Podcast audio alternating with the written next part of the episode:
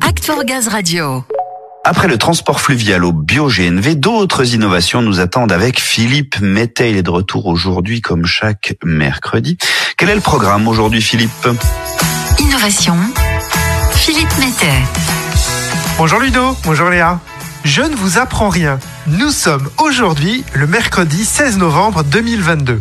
Ce que vous ne savez peut-être pas, c'est que le 16 novembre, c'est la journée internationale des systèmes d'information géographique. Le but de cette journée est de promouvoir l'utilisation des SIG, ces fameux systèmes d'information géographique, et de démontrer que les données géographiques ont un impact important sur le monde qui nous entoure. Pour un néophyte, la géographie n'évoque au mieux que quelques cartes entreaperçues pendant les cours d'histoire géo. Pourtant, les données recueillies par les géographes et autres cartographes entrent en ligne de compte dans de très nombreuses analyses, et cela dans des domaines comme la climatologie, la géopolitique, l'économie, les sciences humaines, la météo, bien entendu, mais aussi à de nombreux moments de la journée des gazières et des gaziers de GRDF. Alors, pour célébrer cette journée des systèmes d'information géographique, je vous propose un petit quiz.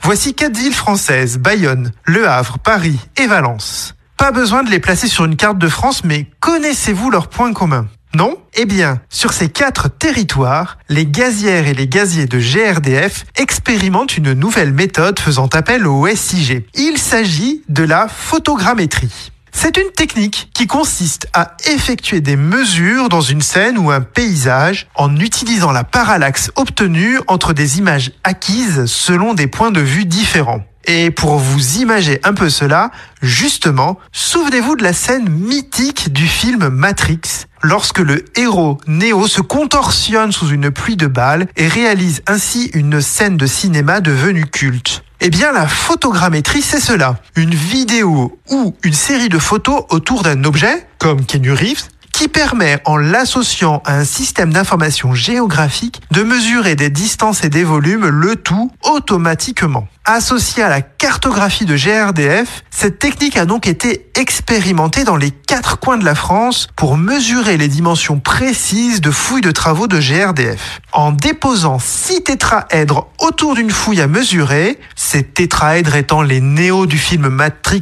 grâce auquel on va mesurer avec précision les dimensions, l'entreprise de terrassement filme avec un smartphone en tournant autour de sa fouille et des tétraèdres et permet une mesure précise de travaux et de la dimension de la fouille. L'expérimentation menée a démontré d'une fiabilité très élevée des mesures, évitant l'utilisation d'odomètres, de cutch ou autres roues de mesure. De la même manière que le marquage au sol par l'intermédiaire d'un jumeau numérique qui avait fait l'objet d'une précédente chronique il y a deux semaines, cette nouvelle innovation basée sur les systèmes d'information géographique démontre de la créativité des gazières et des gaziers à l'utilisation de nouvelles techniques dans leur quotidien. Cette photogrammétrie reste encore pour quelques semaines en expérimentation pour valider les derniers retours d'expérience, mais les chargés d'affaires ayant pu l'utiliser sur leur chantier ont salué sa facilité de mise en œuvre et le gain de temps associé.